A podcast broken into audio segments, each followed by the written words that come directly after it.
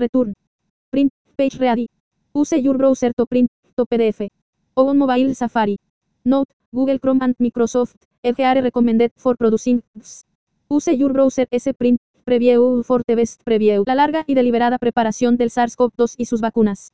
Asterisco transcripción completa de una entrevista al Dr. David. Martin, director de MACAM, empresa de control de patentes de innovación en todo el mundo. La supuesta novedad del SARS-CoV-2 no es tal.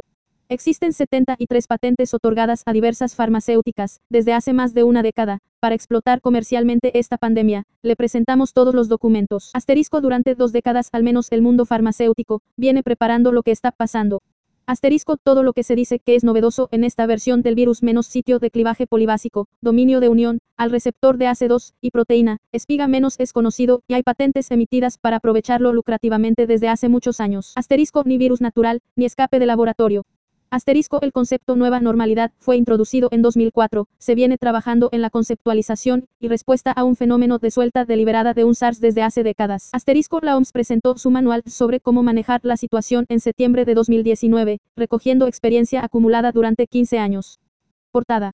En una entrevista planteada por los coordinadores del Comité Alemán de Investigación del Coronavirus, el DR.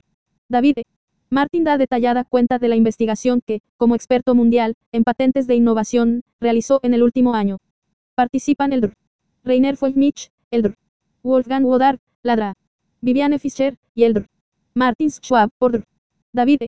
Martin Asterisco. Dr. Rainer Feldmich, David, comencemos por presentarle. Sé que es usted el presidente de MACAM International Innovation Risk Management. Pero eso no le dice a mucha gente, en qué actividad, se desempeña. David E. Martin, sí, bueno, desde el punto de vista corporativo, somos desde 1998 el mayor asegurador mundial de activos intangibles, utilizados en las finanzas en 168 países.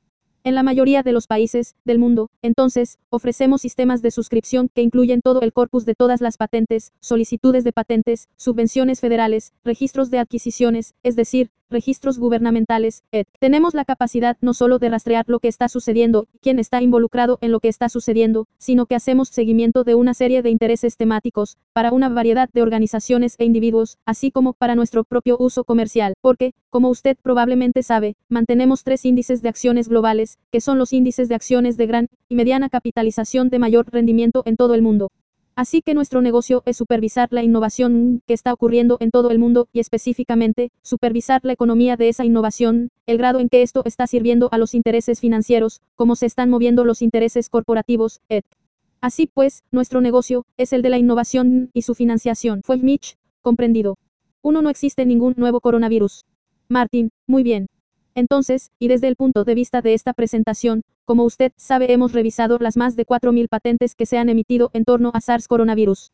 Y hemos hecho una revisión muy completa de la financiación de todas las manipulaciones del coronavirus, las que dieron lugar al SARS como subclado de la familia del coronavirus beta. Lo que quisiera hacer es darle una rápida visión general de la línea de tiempo, porque no vamos a pasar por 4.000 patentes en esta conversación, pero le he enviado a usted y a su equipo un documento que es excepcionalmente importante. Se hizo público en la primavera de 2020. Este documento, que usted tiene y puede ser publicado en el registro público, es bastante crítico en el sentido de que tomamos la secuencia genética reportada, que se dijo que fue aislada como un nuevo coronavirus, e indicada como tal por el IC, el Comité Internacional de Taxonomía de los Virus, de la Organización Mundial de la salud. Tomamos las secuencias genéticas reales que fueron reportadas como nuevas, y las revisamos contra los registros de patentes que estaban disponibles en la primavera de 2020, y lo que encontramos, como verán en este informe, son más de 120 pruebas patentadas que sugieren que la declaración de un nuevo coronavirus era en realidad una falacia completa. No había ningún coronavirus nuevo. Hay innumerables y muy sutiles modificaciones de las secuencias de coronavirus que han sido cargadas. Pero no se encontró ningún coronavirus nuevo identificado en absoluto. De hecho, encontramos registros, en los archivos de patentes, de secuencias atribuidas a lo que se consideró ahora novedoso, que se remontaban a patentes que se solicitaron ya en 1999. Así que esto no era ninguna novedad. En realidad no solo no era novedoso el año pasado, sino que no ha sido algo novedoso por más de dos décadas. Pero vamos a hacer un breve recorrido por el panorama de las patentes, para asegurarnos de que la gente entiende lo que pasó. 2. La proteína Spike, está patentada hace 21 años. Como saben, hasta 1999, la actividad de patentes en torno al coronavirus era algo que existía y se aplicaba exclusivamente a las ciencias veterinarias. La primera vacuna patentada para el coronavirus fue en realidad buscada por Pfizer. Me refiero a la aplicación tendiente a la, primera vacuna para el coronavirus, la cual consistía específicamente en esta proteína, S, o espigas pique, es exactamente lo mismo que, supuestamente, nos hemos apresurado a inventar ahora. La primera solicitud fue presentada el 28 de enero de 2000, hace 21 años. De modo que la idea de que misteriosamente nos tropezamos con la forma de intervenir en las vacunas no solo es ridícula, sino que es increíble. Porque Timothy Miller, Sharon Clapford, Albert Paul Red y Elaine Jones, el 28 de enero de 2000, presentaron lo que en última instancia se emitió como la patente de E.U. 6.372.224, que era la vacuna contra el virus de la proteína de la espiga, una vacuna para el coronavirus canino, que es en realidad una de las múltiples formas de coronavirus. Pero, como he dicho, los primeros trabajos, hasta 1999, se centraron en gran medida en el ámbito de las vacunas para animales. Los dos animales que recibieron más atención se reflejan probablemente en los trabajos de Ralph Baric sobre los conejos y la cardiomiopatía de los conejos, que se asoció con problemas importantes entre los criadores de conejos. Y luego, en el trabajo de Pfizer, el coronavirus canino, para identificar cómo desarrollar esencia del guion de la proteína, es para las candidatas a vacuna de la proteína. Esto nos muestra una evidencia obvia, que dice que ni el concepto de la vacuna de coronavirus, ni el principio del coronavirus mismo, como patógeno de interés, con respecto al comportamiento de la proteína, espiga, es nada novedoso en absoluto. De hecho, tiene 22 años de antigüedad, según los registros de patentes. 3 SARS-CoV explorado como vehículo para vacuna y su ganancia de función inicial. Lo que es más problemático, y más grave, es que Anthony Fauci y el Instituto Nacional de Alergias y Enfermedades Infecciosas NIAID encontraron que debido a su maleabilidad, el coronavirus resultaba un candidato potencial para las vacunas contra el virus. De modo que el SARS no es en realidad una progresión natural de una modificación genética del coronavirus. De hecho, muy específicamente en 1999, Anthony Fauci financió una investigación en la Universidad de Carolina del Norte, en Chapel Hill, específicamente para crear, menos y uno no puede sino lamentar lo que voy a leer, porque esto viene directamente de una solicitud de patente, presentada el 19 de abril de 2002. Y sí, has oído bien la fecha, 2002, en esa patente, entonces, el NIAID dice haber creado un coronavirus infeccioso de replicación defectuosa, ajustado específicamente al epitelio pulmonar humano. En otras palabras, construimos la enfermedad SARS, y lo patentamos el 19 de abril de 2002. Esto fue antes de que hubiera un supuesto brote en Asia que, como saben, ocurrió varios meses después. 4. La conversión del SARS-CoV en un arma biológica. Esa patente se emitió como patente de los EU. 7.279.327, ella establece claramente en la secuenciación de genes muy específicos, el hecho de que sabíamos que el receptor de la ACE, el dominio de unión AC2, la proteína, espiga S1, y otros elementos de lo que hemos llegado a conocer como este flagelo patógeno, no solo fueron diseñados, sino que pueden ser modificados sintéticamente en el laboratorio, utilizando nada más que las tecnologías de secuenciación de genes, tomando el código informático y convirtiéndolo en un patógeno, o un intermedio del patógeno. Y esa tecnología se financió exclusivamente, en los primeros tiempos, como un medio por el cual podríamos aprovechar realmente el coronavirus como vector para distribuir una vacuna contra el virus. Pero luego, la cosa empeora. A mi organización se le pidió que vigilara las violaciones del Tratado de Armas Biológicas y Químicas en los primeros días del año 2000. Usted, recordará los eventos de Antras, en septiembre de 2001, nosotros formamos parte de una investigación que dio lugar a la investigación del Congreso, no solo sobre los orígenes del Antras, sino también sobre lo que era un comportamiento inusual.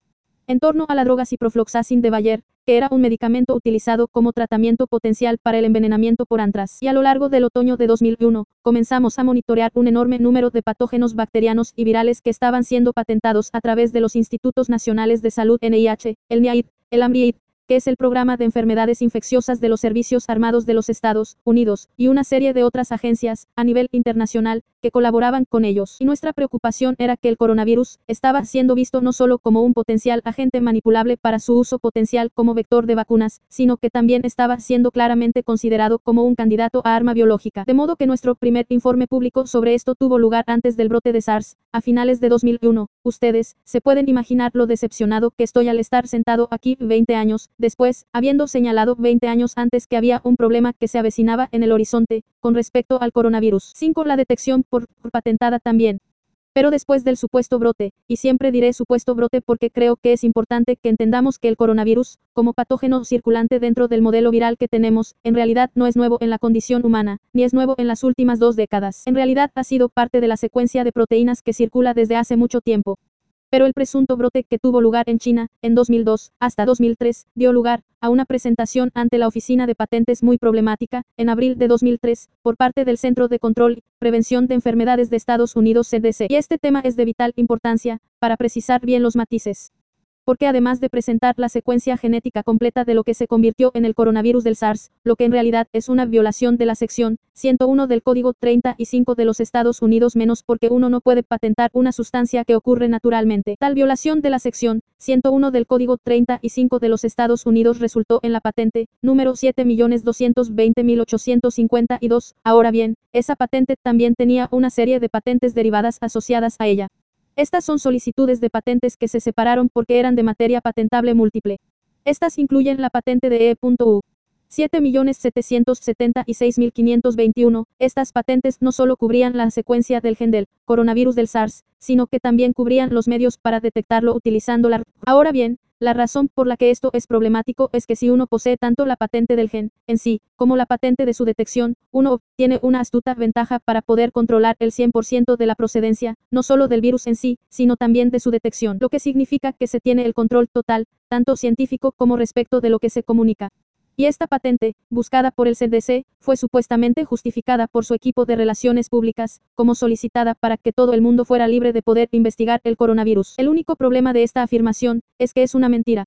Y la razón por la que afirmo que es una mentira es que la Oficina de Patentes, no solo una sino dos veces, rechazó la patente de la secuencia genética como no patentable, porque la secuencia genética ya era de dominio público. En otras palabras, antes de que los CDC solicitaran la patente, la Oficina de Patentes encontró un 99,9% de identidad con el coronavirus ya existente, registrado en el dominio público y pasándole por encima al rechazo del examinador de patentes, y después de haber pagado una multa de apelación, en 2006 y en 2007, el CDC anuló el rechazo de las oficinas de patentes, y finalmente, en 2007, consiguió que se le otorgase esa patente del coronavirus del SARS. De modo que todas las declaraciones públicas que el CDC ha hecho diciendo que esto era de interés público, resultan ser falsas, al ver este soborno pago a la oficina de patentes. Esto no es algo sutil. Y para empeorar las cosas, pagaron una tasa adicional, para mantener su solicitud privada. Si uno trata de poner información a disposición de la investigación pública, uno no paga una tasa extra, para mantener esa información privada. Ojalá pudiera haber inventado todo lo que acabo de decir. Pero todo eso está disponible en el registro público de archivos de patentes que cualquier persona en la audiencia puede revisar.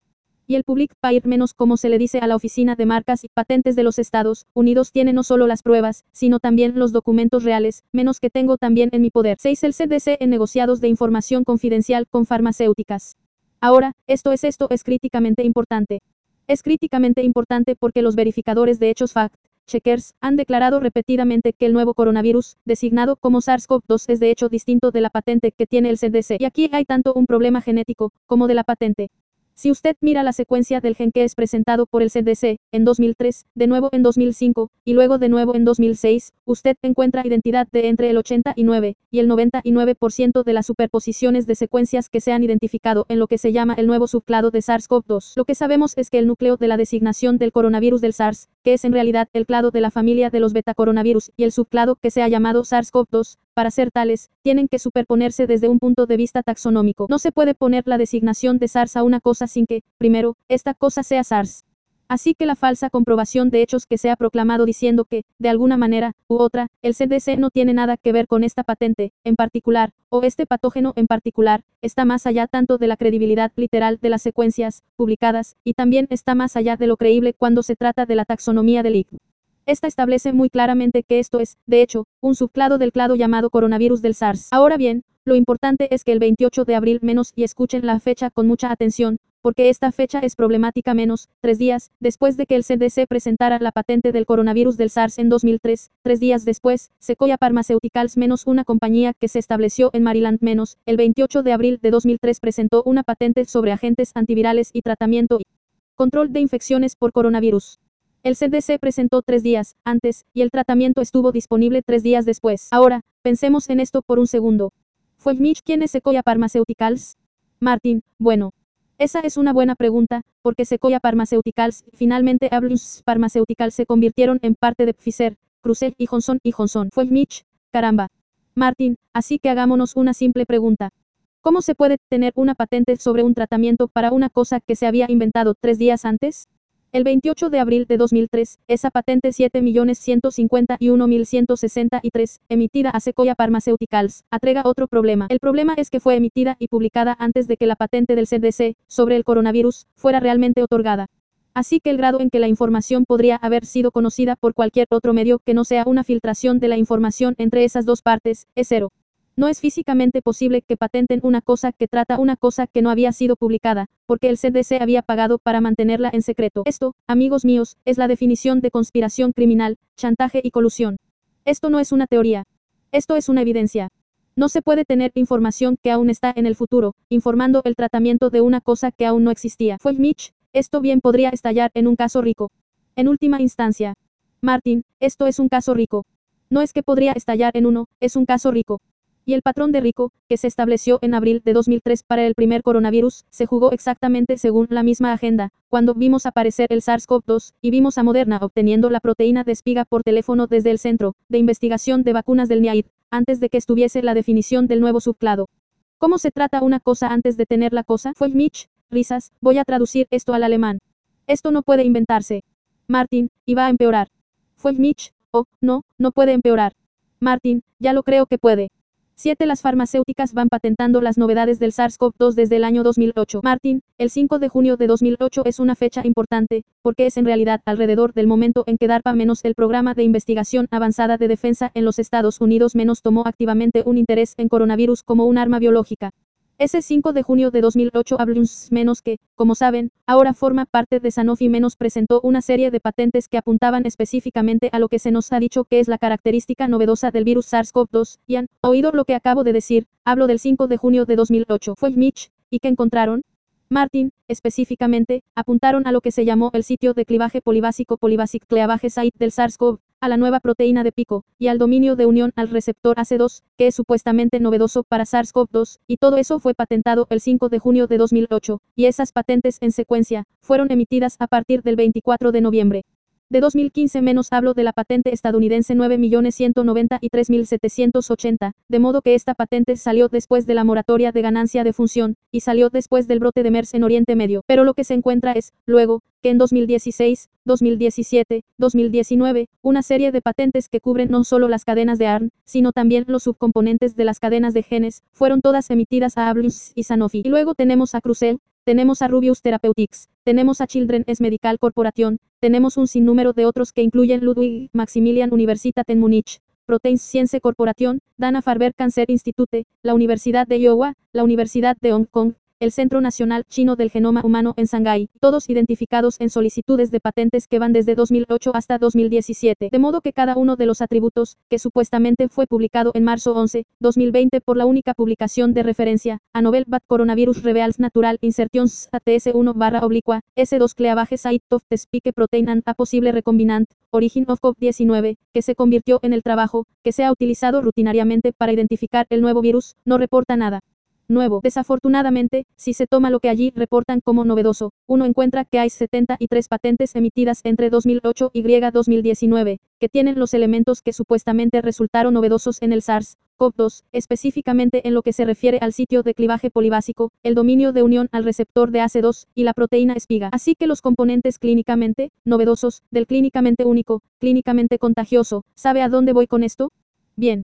No hubo ningún brote de SARS, porque fuimos nosotros mismos quienes habíamos diseñado todos los elementos de eso. Y en 2016, el documento que fue financiado durante la moratoria de la ganancia de función, que decía que el coronavirus del SARS estaba preparado para la emergencia humana, escrito por nada menos que Ralph Baric, a ver, no solo estaba preparado para la emergencia humana, sino que había sido patentado para hacer su explotación comercial.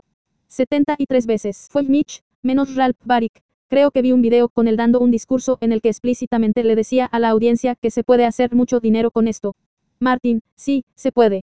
Y él ha ganado mucho dinero haciendo esto. 8. Preparándose para usar todo esto con fines de lucro.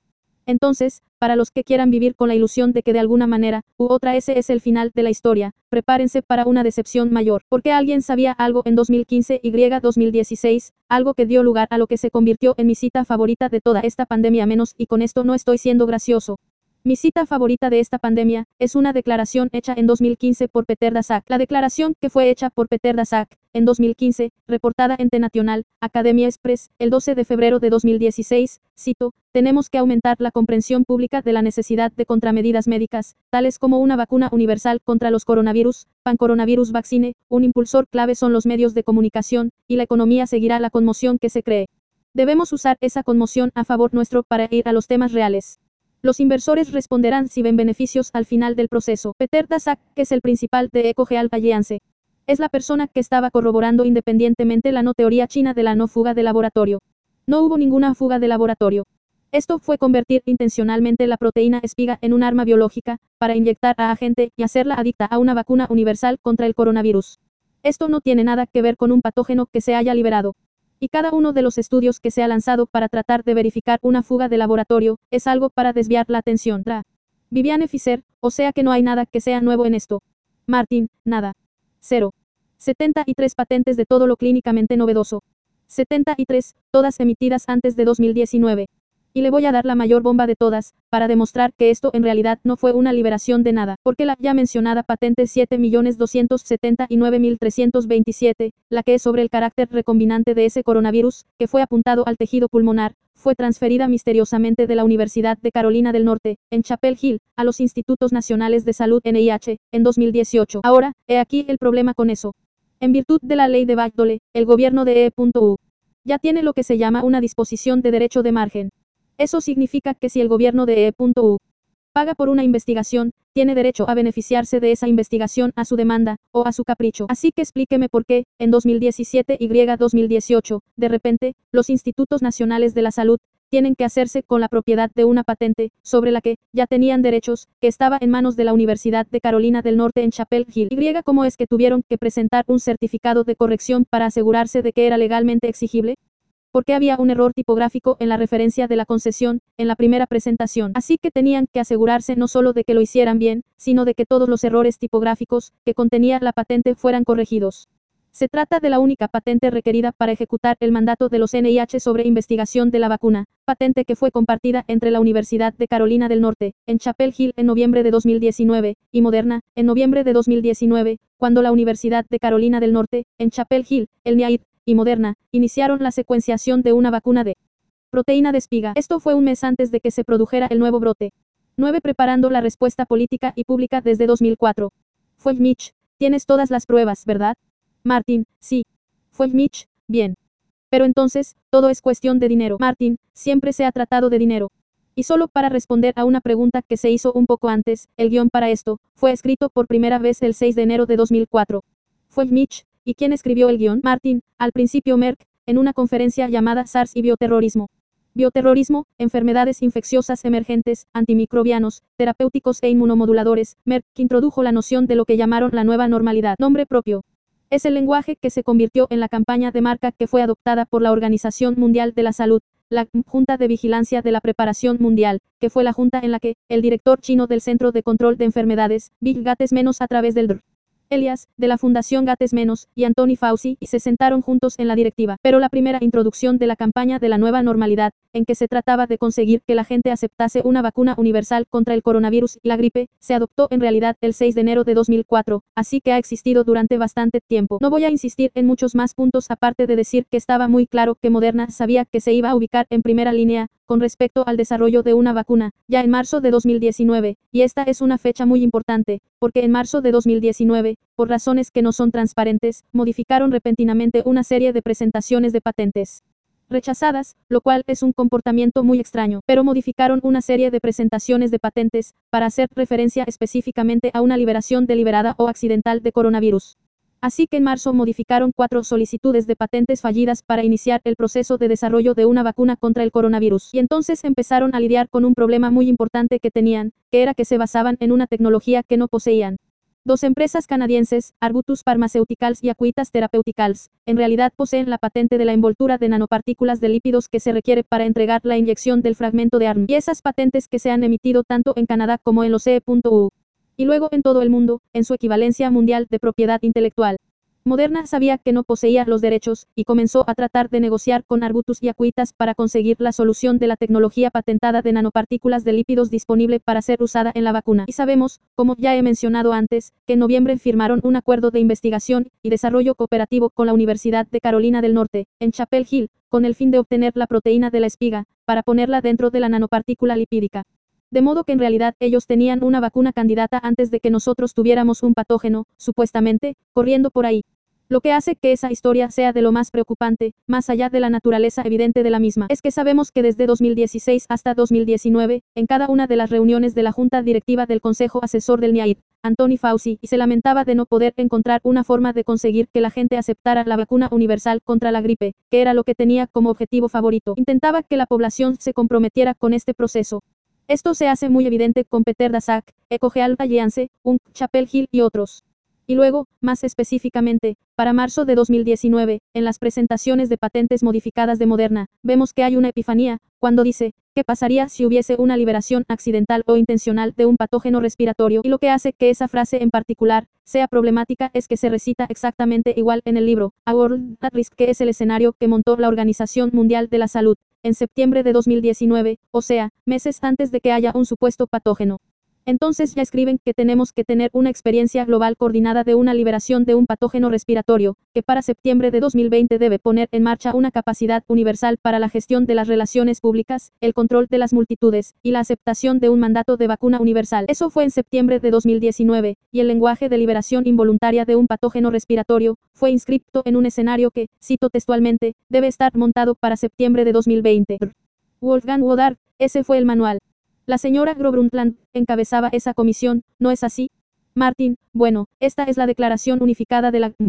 Hay una serie de personas que han tomado el crédito y luego fueron retiradas de los créditos, pero sí, tienes razón. Woodard, estoy en lo cierto, si entiendo que también el receptor, hace dos ya estaba descrito en las patentes, antes de 2019. Martin, sí, tenemos 117 patentes con el mecanismo de orientación de dos receptores ACE para el coronavirus del SARS. Woodard, así. Porque siempre dicen que eso es lo nuevo con el virus. Martin, no, no es nuevo, y no ha sido ni remotamente nuevo. Está en publicaciones que se remontan a 2008, en las conferencias de armamento, que tuvieron lugar en Eslovenia, en Europa, en toda Europa, y en toda la infraestructura de DARPA. Lo sabemos desde 2013, su aislamiento y amplificación. Fischer, y esto, la enmienda que Merck hizo a las solicitudes de patentes rechazadas, fue solo deliberadamente para corregirlas, o añadieron algo más. Martin, bueno, estas fueron sus cuatro solicitudes de patentes fallidas, que fueron esencialmente revitalizadas en marzo de 2019, y fue moderna, me expresé mal. Hablé de Merck, pero fue moderna. Traté de corregir eso, siento que no haya sido claro. Pero son las solicitudes de patentes de Moderna las que fueron modificadas en marzo de 2019, para incluir la frase sobre liberación deliberada de un lenguaje patógeno respiratorio. Fischer, es decir que no habían sido rechazadas por alguna razón, simplemente estaban ahí quietas. Martin, hacen procesos similares a los de otras empresas farmacéuticas, en los que mantienen las solicitudes en vigor y las modifican continuamente para disfrutar de las primeras fechas de prioridad disponibles. Pero por eso hay que volver a mirar los registros de las modificaciones de las solicitudes, para averiguar cuándo se modificó determinado lenguaje. Pero sí, es decir, el hecho es, y como he dicho, no voy a insistir en todos los datos de las patentes, pero cualquier afirmación de que este patógeno es de alguna manera único o novedoso, se desmorona en las secuencias genéticas reales, que se publican en el registro de patentes. Y lo que es más atroz, se desmorona en el hecho de que el propio Peter Daszak afirma que tenemos que crear una conmoción pública, para conseguir que la gente acepte la contramedida médica de una vacuna universal contra el coronavirus. Y lo que lo hace más ridículo, es el hecho de que, como sabemos, la Organización Mundial de la Salud, ha declarado que el coronavirus es una especie de problema extinto. Quiero decir, ellos dijeron que habíamos erradicado el coronavirus como preocupación. Entonces, ¿por qué, habiéndolo erradicado en 2007 y 2008, empezamos a gastar miles de millones de dólares, a nivel mundial, en una vacuna para una cosa que había sido erradicada por declaración en 2008? Entra en la zona de lo increíble, por decir algo. David. Martín. 10. La cuestión de las vacunas. Fue Mitch, pero eso no significa también, si usted toma la totalidad de las pruebas, entonces esto es una herramienta menos el coronavirus y las vacunas menos es una herramienta. Incluso el interés de DARPA, en la creación de un arma biológica de esto. Todo esto es una herramienta para todo lo demás para lo que ella pueda servir, incluyendo el control de la población, por ejemplo. Martin, bueno, escuchen esto, tenemos que dejar de caer, incluso, en la narrativa principal de nuestra propia línea de cuestionamiento. Porque el hecho es que esto fue visto como un arma biológica altamente maleable. No hay duda de que en 2005, era incuestionablemente un arma a disposición y dejar de caer en la ilusión, en la que, lamentablemente, seguimos viendo caer a personas muy bien intencionadas, a través de sus conversaciones, sobre si tenemos una vacuna para un virus. El hecho, es que no. Estamos inyectando una secuencia secreta de ARN de la proteína, espiga, que viene de una simulación por ordenador, no se deriva de la naturaleza. Es una simulación por ordenador de una secuencia que es conocida y está patentada desde hace años. Y lo que sabemos es que esa secuencia, como se informa, fue reportada a través de cosas como, digamos, una conversación telefónica que tuvo lugar entre Moderna y el Centro de Investigación de Vacunas, por autoreporte. Entonces, no sé, si usted, está en una llamada telefónica y escucha una bla bla bla obviamente hay gran chance que se pierda una consonante aquí o allá. La naturaleza ridícula de la historia de que esta vacuna es de alguna manera profiláctica o preventiva, se burla del 100% de la evidencia, porque la evidencia deja muy claro que no ha habido ningún esfuerzo, por parte de ninguna empresa farmacéutica para combatir el virus. Se trata de hacer que la gente se inyecte con la proteína espiga, conocida por su carácter dañino. Así que la historia creada como fachada, es que si se obtiene una expresión de una proteína, espiga, uno va a tener algún tipo de alivio sintomático general. Pero el hecho es que nunca ha habido una intención de vacunar a una población, si usamos la definición dentro del universo de la vacunación. Y es importante, quiero decir, vamos a revisar esto explícitamente. Cuando Anthony Fauci trataba desesperadamente de conseguir que se publicaran algunas de sus, cito, vacunas de ARN sintético, sus propias patentes, fueron rechazadas por la Oficina de Patentes. Y quiero leer lo que la oficina de patentes le dijo, cuando el propio Anthony Fauci del NIAID pensaba que podría generar una vacuna similar al ARM y patentarla como vacuna. He aquí la cita, este argumento es persuasivo en la medida en que un péptido antigénico estimule una respuesta inmune que puede producir anticuerpos que se unen a un péptido o proteína específica, pero no es persuasivo en lo que respecta a una vacuna. Bien, esto es la oficina de patentes. Esto no es una especie de agencia de salud pública. Esta es la oficina de patentes. La respuesta inmunitaria producida por una vacuna debe ser algo más que una simple respuesta inmunitaria. Debe también ser protectora. Como se señaló en la anterior acción de la oficina, el estado del arte reconoce que el término vacuna es un compuesto que previene la infección. El solicitante no ha demostrado que la vacuna reivindicada al instante cumpla incluso el estándar más bajo establecido en la especificación, y mucho menos la definición estándar para ser operativa. Por lo tanto, las reivindicaciones 5, 7 y 9 no son operativas, ya que la vacuna contra el VI, que es en lo que estaba Fauci trabajando menos, no es una utilidad patentable, así que el propio Anthony Fauci fue informado por la oficina de patentes de que lo que proponía como vacuna no cumplía el estándar de patentes, el estándar legal o el estándar clínico. Fue Mitch, lo sé, David, Sé que muchos de nuestros espectadores están realmente conmocionados. Puedo verlo en las respuestas. Uno de nuestros espectadores es nuestro especialista en pruebas de el profesor Kemala. No puede creer lo que está pasando aquí. Martin, bueno, aquí está la triste y sombría ironía. Yo planteé estas cuestiones a partir de 2002, después del susto del antras, y la tragedia es que ahora estamos sentados en un mundo donde tenemos cientos de millones de personas que están siendo inyectados con una secuencia de computador que es un patógeno estimulante, que se vende bajo lo que la oficina de patentes lo que la profesión médica, y lo que la FDA y sus propias normas clínicas, nos sugieren que sea una vacuna. Pero mediante el uso del término estamos ahora sometiendo a cientos de millones de personas a lo que se sabía que era, ya en 2005, un arma biológica. 11. La cuestión de las variantes, no tenemos ninguna evidencia de que la alteración de la secuencia del gen tenga ningún significado clínico, en absoluto. Martins Schwab. Hay un análisis de los informes de los medios de comunicación aquí. Y puedo confirmar que dan una cuenta muy unilateral sobre la epidemia. Todo el que se atreve a declarar la amenaza como menos peligrosa de lo que la declara el gobierno, será denunciado como teórico de la conspiración, como tinfoil hat, y así sucesivamente. Así que los medios de comunicación, son exactamente lo que usted ha señalado en la frase que ha repetido dos veces antes. De hecho, nos cuentan la historia de la variante Delta, que se dice que es mucho más contagiosa que todo lo demás. Los expertos con los que he hablado, me han dicho que las bases de datos, contienen hasta más o menos 40.000 variantes de virus. Así que, ¿podría ser esta variante Delta algún tipo de propaganda creada por los medios de comunicación? Martin, no hay nada como una variante alfa, beta, gamma o delta.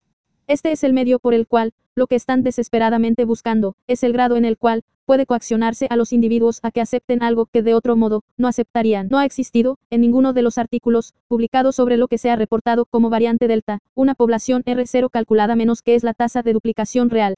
Lo que se ha estimado son simulaciones de ordenador, pero desafortunadamente, si uno mira al GISAID, que es la fuente pública, para subir cualquier cantidad de nuevas variantes, lo que uno encuentra es que no ha existido ninguna capacidad de identificar cualquier secuencia genética clínicamente alterada, que tenga una variación clínicamente expresada. Y este es el problema desde el principio. Este es el problema que se remonta al principio de lo que se supone que es una pandemia, que no tenemos ninguna evidencia de que la alteración de la secuencia del gen tenga ningún significado clínico, en absoluto. No ha habido ni un solo artículo publicado por nadie que haya establecido realmente que cualquier cosa nueva desde noviembre de 2019 tenga distinción clínica de cualquier cosa anterior a noviembre de 2019. El problema con las 73 patentes que he descrito es que esas 73 patentes contienen, todas, lo que se reportó como novedoso en diciembre, enero de 2019 y 2020, respectivamente. Así que el problema es que incluso si aceptáramos que hay neumonías idiopáticas, incluso si aceptáramos que hay algún conjunto de síntomas inducidos por el patógeno, no tenemos una sola pieza de evidencia publicada que nos diga que cualquier cosa en el subclado SARS-CoV-2 tenga alguna diferencia clínica respecto de cualquier cosa que se haya conocido y publicado antes de noviembre de 2019 en las 73 patentes que datan desde 2008. Pfizer, Podría ser que la variante de tipo Delta, sea que los síntomas clínicos son los mismos, pero que tiene la capacidad de infectar a alguien que ya ha pasado por la variante, digamos, beta. Martin, aquí es donde vemos que existe una enorme cantidad de respuesta y comportamiento reflejo ante los medios de comunicación. No hay menos, y voy a repetir esto menos, no hay ninguna evidencia de que la variante Delta sea de alguna manera distinta de cualquier otra cosa en Gisaid. El hecho de que ahora estemos buscando una cosa, no significa que sea una cosa. Porque estamos buscando fragmentos de cosas. Y el hecho es que si elegimos cualquier fragmento, yo podría aparecer con, lo que sea, con la variante omega. Mañana. Y podría decir que estoy buscando esta subcadena de ADNOARN, o incluso una proteína. Y podría correr por el mundo, diciendo, oh, Dios mío, témanle a la variante omega. Y el problema es que, debido a la naturaleza de la forma en que actualmente secuenciamos los genomas, que es en realidad un proceso de composición, es lo que llamamos en matemáticas un entrelazado, no tenemos ningún punto de referencia, para saber realmente si lo que estamos viendo es, de hecho, distinto, en sentido clínico, o incluso genómico. Así que estamos atrapados en un mundo, en el que, desgraciadamente, si vas y miras, como he hecho yo, los documentos que aislaron la variante Delta, y realmente te planteas la pregunta, ¿es la variante Delta algo más que la selección de una secuencia, en un cambio sistemático de otra secuencia ya revelada? La respuesta es que es solo una alteración en el momento en que se inicia y se detiene lo que se llama el marco de lectura. 12. La manipulación de la información, a través de la manipulación de las secuencias. Permítame hacer algo que es muy injusto, pero voy a sostener el documento muy cerca de la pantalla. Y es solo para fines de representación, pero quiero que vean que esta es la esta es la patente de Barrick que el NIH necesitó que le devolvieran por razones misteriosas, en 2018, esta es 7.279.327, y la gente puede buscar esto por su cuenta. Pero si realmente miras las secuencias que están patentadas, que es una de las cosas que hemos hecho, en realidad miramos las secuencias publicadas, y nos damos cuenta de que dependiendo de dónde recortes la cadena de secuencia real, tendrás la misma cosa, o tendrás una cosa diferente, basada nada más que en donde decidas cortar el fragmento. Y me pregunto, quiero leerles algo que viene directamente de esa solicitud de patente cuando en realidad hablan de las hebras de ADN, que ellos llaman números de identificación de la secuencia, en realidad dicen específicamente que el organismo es una secuencia artificial, una secuencia artificial, lo que significa que no es una secuencia que tenga una base regida por la naturaleza, no es algo que se manifestó para una proteína, derivada natural particular, ni es una secuencia de ARN derivada natural que se haya aislado. Cada una de estas es, de hecho, una secuencia sintética, artificial, y si se vuelve atrás y se examina cada una de ellas, cosa que hemos hecho, lo que se encontrará es que las secuencias de hecho, son contiguas en muchos casos, pero se superponen en otras. De modo que es simplemente una determinación caprichosa la que define si algo es o no es parte de un marco de lectura abierto, eso no es parte de una secuencia de oligonucleótidos en particular. Ahora, la razón por la que esto es importante, es porque si vamos a examinar lo que en última instancia, se inyecta en los individuos, necesitamos la secuencia exacta. No algo similar a, necesitamos la secuencia exacta. Y si nos fijamos en la FDA, es requisito. Y si nos fijamos en el entorno normativo europeo, y si nos fijamos en el resto del entorno normativo del mundo, por razones que no se pueden explicar aquí, la secuencia exacta que ha entrado en lo que se amplifica en el interior de la inyección, parece ser esquiva, parece ser algo sobre lo que uno no puede, de hecho, quedarse con el 100% de certeza de que la secuencia es tal. El problema que eso presenta es que en este momento, por mucho que nos digan que hay ensayos clínicos en marcha, y que hay todo tipo de otras cosas en marcha, no tenemos manera de verificar si una secuencia completa se ha fabricado, o incluso pudiera manufacturarse dentro de lo que finalmente se convierte en la nanopartícula lipídica que es la portadora en la que la inyección se entrega. Y es importante que la gente entienda que tan atrás como en 2002, y por todo el camino, a través de la presentación de patentes de 2003, y luego las patentes de armamento biológico, que comenzaron en 2008, en cada uno de estos casos, se identifican fragmentos, pero se identifican sin especificidad. Así que no tenemos los extremos terminales, directos de los fragmentos, tenemos fragmentos que tienen esencialmente huecos hipotéticos, en los que se puede colocar cualquier cosa. Y esa es la razón por la que encuentro que la comprobación de hechos en torno a la situación de las patentes es muy decepcionante, porque la razón por la que los verificadores de hechos menos además de sus atributos generales de pereza menos la razón por la que los verificadores de hechos no están realmente verificando los hechos cuando se trata de asuntos de patentes, es porque las secuencias reales no están representadas de una forma digital que haga fácil hacer esta comparación. Literalmente, hemos tenido que tomar imágenes del papel mecanografiado presentado y luego codificarlas para hacer nuestra propia evaluación. No se puede hacer esto en el sitio de patentes, no se puede hacer esto con los datos de WIPO de Ginebra, no se puede hacer esto con los datos de la oficina de patentes de E.U. En realidad, hay que ir y reconstruir las secuencias genéticas reales a mano, y luego compararlas con lo que se ha subido a los servidores públicos. Y ahí es donde se encuentra que la cuestión de la novedad es algo que no se abordó, sino que fue una ilusión fabricada. Wodar, tengo una pregunta más. Vemos que la gripe se ha desvanecido. Ya no tenemos gripe. No hay más gripe. De seguro que los virus de la gripe también están secuenciados. Es posible que esas secuencias de las que hablamos ahora puedan existir en ambos tipos de virus, de modo que sea solo cuestión de las pruebas y los instrumentos de observación que lo que encontremos sea la gripe o sea el coronavirus. Si tenemos un libro, y definimos una palabra con cinco letras, encontraremos estas cinco letras en muchos libros, ¿verdad, Martin? Exactamente. Sí. Sí.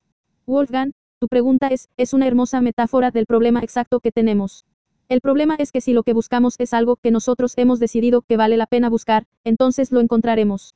Y lo encontraremos en un montón de sitios. Y si hemos decidido que ya no buscamos una cosa, no es del todo sorprendente que no la encontremos, porque no la estamos buscando. El problema está en las pruebas de según las cuales decidimos que hay fragmentos. Por cierto, he mirado cada una de las presentaciones regulatorias que se han presentado a la FDA, para tratar de averiguar cuál era el patrón oro, para obtener la autorización de uso de emergencia, y qué fragmento de SARS-CoV-2 era oficialmente el fragmento oficial que se consideraba el estándar de comparación. Y el problema es que no se puede obtener un único estándar. Así que la pregunta se convierte, en un mundo donde no hay una norma única, ¿qué es lo que realmente se encuentra? ¿Por qué si estoy buscando, por qué no leo esto? Si estoy buscando, caca, agrego la siguiente G a la cadena. O digo no, no, no, el siguiente bit es tag. Tú entiendes el punto. El punto es que donde elija empezar y parar, puedo decir que encontré algo. O que no lo encontré. Y no encontré la coincidencia que proyecté en los datos, porque elegí mirar los datos de una manera, en la que, no podía encontrar la coincidencia. La gripe no desapareció de la población humana.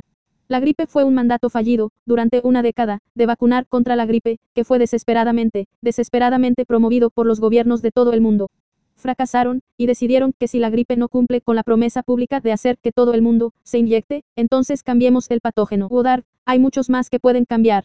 Martin, oh, Dios, hay toneladas más por venir. Pero ahora estamos con estas. 13. El problemático origen de la para SARS-CoV-2.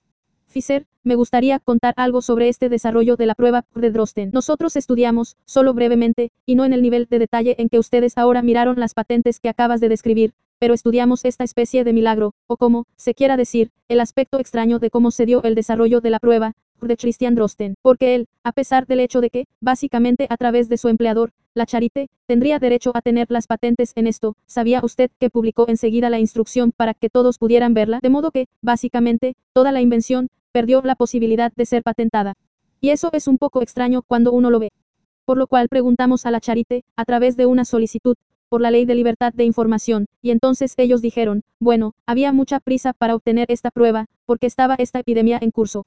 Así que fue como que no miramos las finanzas. Esto es un poco extraño como procedimiento, porque quiero decir, básicamente, esta prueba vale como miles de millones. ¿Cómo podría uno Quiero decir, este es un hospital financiado con fondos públicos, como pueden simplemente regalar todo esto, y además porque Drosten también estaba en estrecha colaboración con la empresa privada Timolviol, la misma con la que había desarrollado todas las pruebas de a partir de 2002, así, que es muy extraño, porque él básicamente funcionó como un abridor de puertas para esta empresa. Y también nos dijeron que fue Drosten quien decidió a qué país posible o laboratorio, o lo que sea, esta empresa Molviol enviaría los kits de prueba, con el fin de, por supuesto, hacer más dinero porque era como que tenía una ventaja al haber sido el primero que se movió, Drosten, o esta empresa. Así que está claro ahora, quiero decir, tal vez, no había otra cosa que hacer en aquel momento, dado que había tantas patentes ya en marcha. Y, a partir de esta prueba, no novedosa, de virus OP, no conseguiría patentar nada que hubiera sido nuevo. Así que, básicamente, era una cosa muy lógica, que hacer entonces, para utilizar todo el asunto, y obtener beneficios a partir de esta ventaja de ser el primero. Y tal vez Drosten esté de alguna manera involucrado en esta estafa legal. Fue Mitch, Drosten es una de las personas importantes en la estafa, fue uno de los que movió los hilos primero. Martin, sí, hay que crear la ilusión de la demanda. Y no hay nada en este momento que haga un mejor trabajo para crear la ilusión de demanda que la urgencia de un evento que tú mismo has fabricado. Fue Mitch, risas, esto suena casi a comedia, pero no lo es. Martin, bueno, lo es en el sentido de que tenemos que darnos cuenta de que, parte de la razón, por la que, fue tan fácil para nosotros monitorear y rastrear esta particular campaña de coerción y terror, es porque lo hemos hecho antes. Empecé hoy mis comentarios menos digo para asegurarme de que la gente recuerde menos refiriéndome al momento en que se trataba de resolver el brote de antras. Recuerden que mientras teníamos cientos de miles de militares en el Medio Oriente, supuestamente vengándose de los eventos de septiembre de 2001, teníamos solo a dos inspectores postales investigando el Antras. 2. El que se suponía el mayor ataque con armas biológicas, en suelo estadounidense, y teníamos a dos inspectores postales. No se puede creer de verdad que dos inspectores de correos sean los, digamos, los que detienen el crimen, los cerebros, los individuos más poderosos del universo. No tengo nada en contra de los inspectores postales. Pero puedo garantizarte que si yo estuviera investigando un ataque de bioterrorismo, no tendría a la oficina de correos, teniendo a dos inspectores postales como su equipo top, haciendo la investigación. Quiero decir, el ataque era falso, y el Congreso lo sabía. Y por aquella causa terminamos publicando una cosa, que no es necesariamente un bestseller, pero publicamos un informe de inteligencia sobre cada violación de los tratados de armas biológicas y químicas que la gente ha firmado en todo el mundo. Y es una guía telefónica que te dice dónde, quién, y quién está financiando. Así, para nosotros, no era difícil darse cuenta de que esto ahora no era una crisis de salud pública. Se trataba de una campaña de marketing oportunista, para abordar un objetivo declarado. 14. Escuchar lo que declaran explícitamente los responsables. Y por eso, esta, es nuestra navaja de Occam. Es tomar la opción más fácil de describir. Porque son ellos los que la establecieron. Y la realidad, según la navaja de Occam, es que ellos dijeron que necesitaban conseguir que el público aceptase una contramedida de vacuna contra el coronavirus y que necesitaban que los medios de comunicación crearan la conmoción, y luego los inversores seguirían, allá donde vieran beneficios. No precisas nada más en lo que basarte, para explicar los acontecimientos de los últimos 20 meses, que la declaración real del verdadero responsable. Yo no hago el ejercicio de mirarme el ombligo para tratar de entender si había problemas con los padres detrás de un ladrón de bancos. Si estás sosteniendo una bolsa de dinero, fuera de un banco, entonces hago la loca suposición de que, tal vez, sea un ladrón de bancos. Del mismo modo, si tengo a alguien que dice que tenemos que utilizar los medios de comunicación para dar bombo a una contramedida médica, que es, de hecho, la inyección de una proteína sintética quimérica recombinante, desarrollada a partir de una simulación por ordenador, si realmente voy a escuchar la motivación de por qué se puede hacer eso, escucharé a la persona que hace la manipulación la cual dice que los inversores seguirán, allá donde vean beneficios, tampoco necesito más explicaciones. Transcripción, Agustina Roca. Edición, Extramuros. Se han eliminado repeticiones, modismos y algunas preguntas fallidas o poco relevantes, con fines de claridad. Video de la entrevista disponible en URL.